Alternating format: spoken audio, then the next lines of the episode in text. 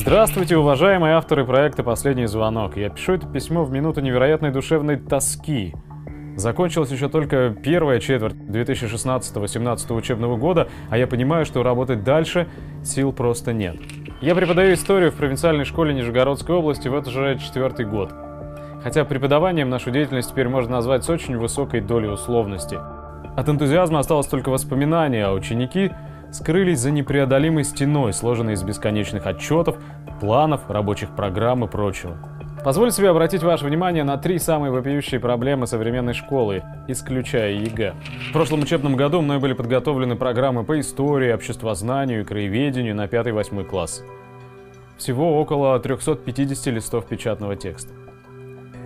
Эти программы были сданы в октябре и до июня месяца хранились в шкафу, Теперь я должна всю эту кипу утилизировать и распечатать новый вариант на следующий учебный год. И все это на фоне экологических уроков и бесед с детьми о том, как важно экономить бумагу. Учителя лишили возможности поставить ученику неудовлетворительную оценку за четверть. За четвертные двойки нас наказывают рублем. Если мы все-таки осмеливаемся поставить двойку, мы обязаны ее обосновать. Доходит до абсурда. Учителя со стажем 30 лет, уважаемые, титулованные, гоняются за двоечниками. Мол, приди и напиши чего-нибудь, а то меня премии лишат. Унижение просто запредельное. Дети теперь, оказывается, должны иметь портфолио, иметь начиная с детского сада. Соответственно, к моменту окончания школы портфолио должно представлять собой эдакий талмуд весом в тонну. Да, конечно, внеурочная деятельность это хорошо, участие и победы в олимпиадах, конкурсах просто прекрасно, но в данном случае речь идет уже о том, что эта деятельность для ребенка важнее самого учения. Не иметь портфолио или иметь плохое портфолио – позор.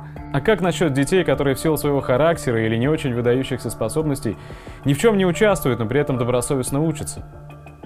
Или дети из неблагополучных семей, которые никуда не ходят и никто не занимается – а без поддержки самостоятельно они проявить себя не могут и тоже не имеют никакого портфолио. Их, значит, надо на обочину выбросить, они неудачники. Сейчас развелось много сайтов, где проводятся платные олимпиады заочно. Поучаствовав в них, ребенок, а нередко за детей участвуют родители, получает сертификат.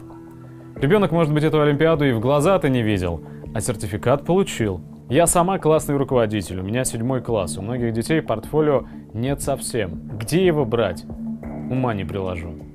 В нашем образовании катастрофа.